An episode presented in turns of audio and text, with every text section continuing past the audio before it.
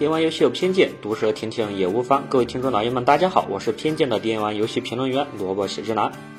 前段时间啊，我和我的一些好朋友们认认真真、热热闹闹的讨论了很久很久的游戏。我们从很久之前的游戏动画，一直讨论到现在最新的新番和刚上的游戏，让萝卜喜之郎我啊是感慨良多。毕竟要这么认真的和小伙伴们讨论这些东西，可能都要追溯到萝卜喜之郎的大学时期了吧。而在这之间，我很多的朋友都纷纷的表示，现在的游戏普遍感觉都没有原来的好玩了。而萝卜喜之郎也在一边的思考，现在的游戏是到底出了什么的问题？它是为什么变得没有原来的好玩了？那么今天就让我们一起来聊聊这个话题。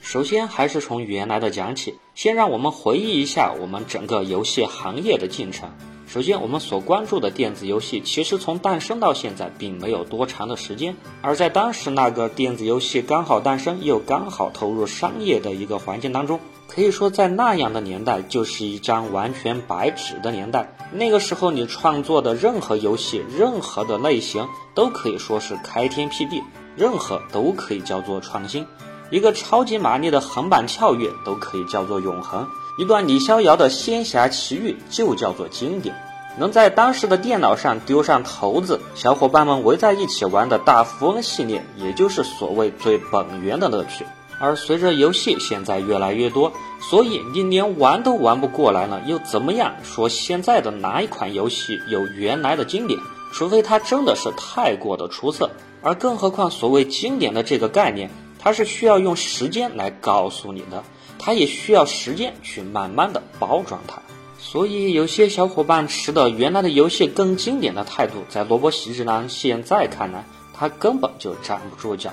另外，针对游戏为什么没有原来的好玩，萝卜喜之郎自己总结了四个点的方面来供大家一起讨论。这第一点，我总结为叫做利益的扩张。最开始的时候啊，游戏啊都是很多程序员自己做出来自娱自乐的东西，它的面向呢是非常的小众，也没有考虑到要赚太多的钱，所谓自己开心不就行了嘛。而随着现在的社会的进步，现在的贫富差距也越来越大，对于之前那些自娱自乐的程序员来说，他总要有个渠道来回收成本来赚钱吧，所以说他也现在也就难以的静下心来去制作一款游戏。而现在的话，我们很多的游戏公司做游戏之前，他首先就是研究的从什么点去做游戏才能赚到更多的钱。毕竟现在的游戏，尤其是三 A 类的游戏，它动辄投入就可以达到几个亿美元的样子。你说让它不收回成本去做游戏，不让它赚钱？那显然是不可能的，而且的话，纵使是三 A 的游戏，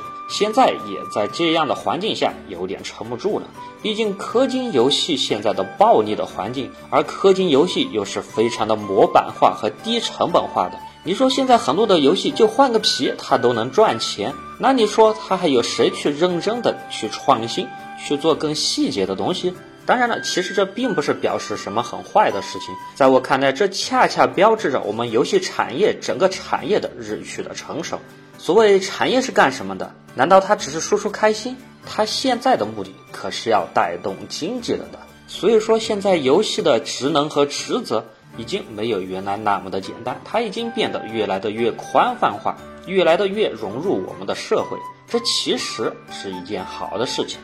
再来第二点，我认为主要是环境的不同所导致。它原来的游戏制作毕竟是非常自由的，它是纯粹的一个小众和一个个人娱乐的这么一个产物，所以制作游戏啊，它就可以制作的非常的个人化和个性化。而你再看看现在的环境，也就说小到我们吧，我们现在游戏的情况，首先我们就没有分级的制度。你给我说前不久公布了一个东西，好吧，在我来看，那几乎就是不存在的。至少现在看呢，那个所谓公布的东西还是漏洞百出的，所以这也就导致了一款游戏它的制作从考量上，它就必须考虑，甚至是整个人类群体的一个整体的一个价值观，就不可能再有太过于个性化、小众化，甚至是一些不太正能量的东西来制作其中。而你说，如果再放大到全社会来看，现在毕竟游戏制作的是太多太多，你想要从这些游戏中脱颖而出，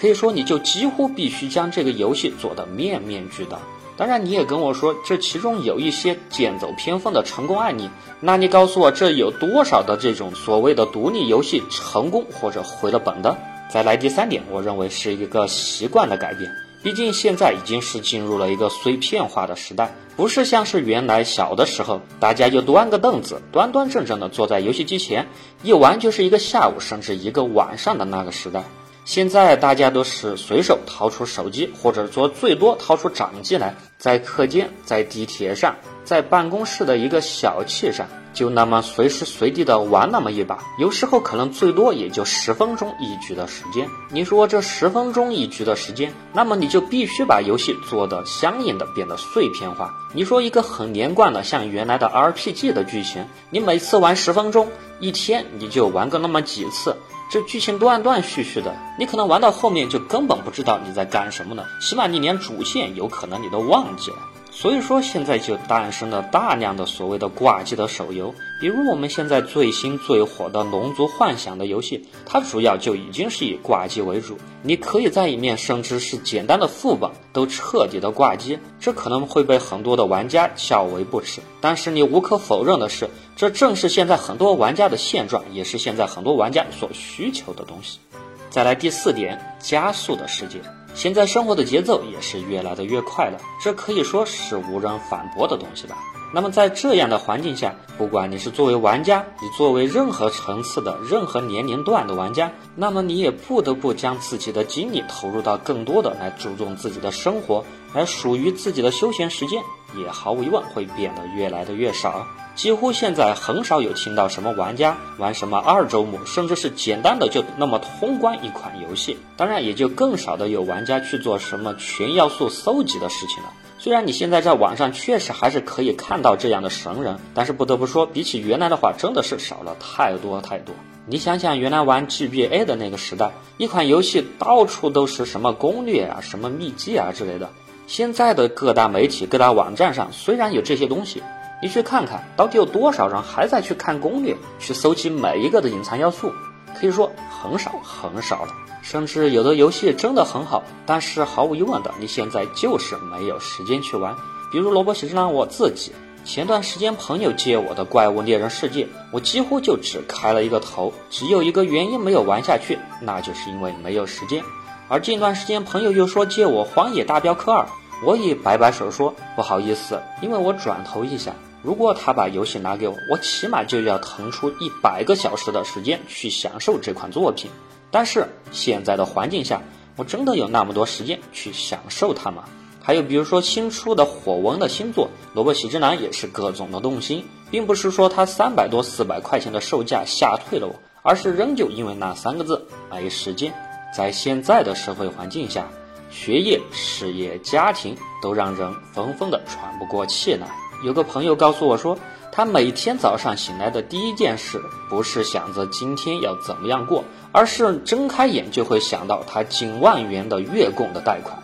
你说他整天就想着这些东西，那么他也只能不得不花更多的时间放在工作和赚钱上，他也就不得不的牺牲更多的属于自己的个人时间。这可以说是很悲哀的，是很可悲的。但这毫无疑问就是我们当代年轻人的一个众生相。就算是现在还在学生的一些朋友，就算是他们，还不是在苦恼着周末那排满的课程表吧？所以大家一边讨论着现在的游戏好不好玩，其实这本来看起来是一个非常简单的问题。但是如果你要深究其中的内涵，可以说是非常的复杂。萝卜喜之男也在这里仅仅是指了其中的几点简单的、显而易见的方面，其中深入的内容，我想各位的小伙伴，尤其是那些骨灰级的玩家，比我要更有的发言权。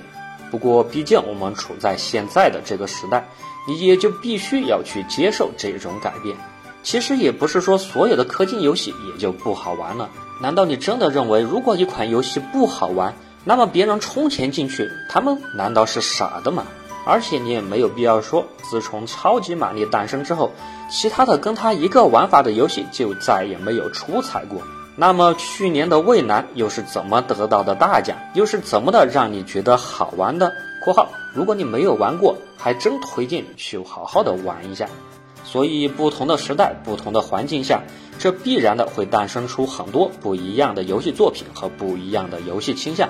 而现在的游戏作为艺术与商品的一个结合者，它必然的是最为贴近大众，而它的竞争也是最为公平的一种载体形式之一。因为在我们的游戏上，不论你的学历，不论你的国籍、年龄还是资历，你做出一款游戏，只要玩家觉得好不好玩，这个评价几乎是绝对的公平，也不可能有什么机构或什么组织来要求你必须觉得某一款游戏好玩或者不好玩。于是，对现在的游戏行业来说，其实现在的一个状况还算是一个很好的游戏的行业时代。对游戏来说，现在仍旧也是一个黄金的时期。而对我们玩家来说，好不好玩，请你拿起手柄，开机，沉浸其中，如此便可。好了，这一期的电玩游戏偏见就到这里，我是偏见电玩游戏评论员萝卜喜之郎，我们下期见。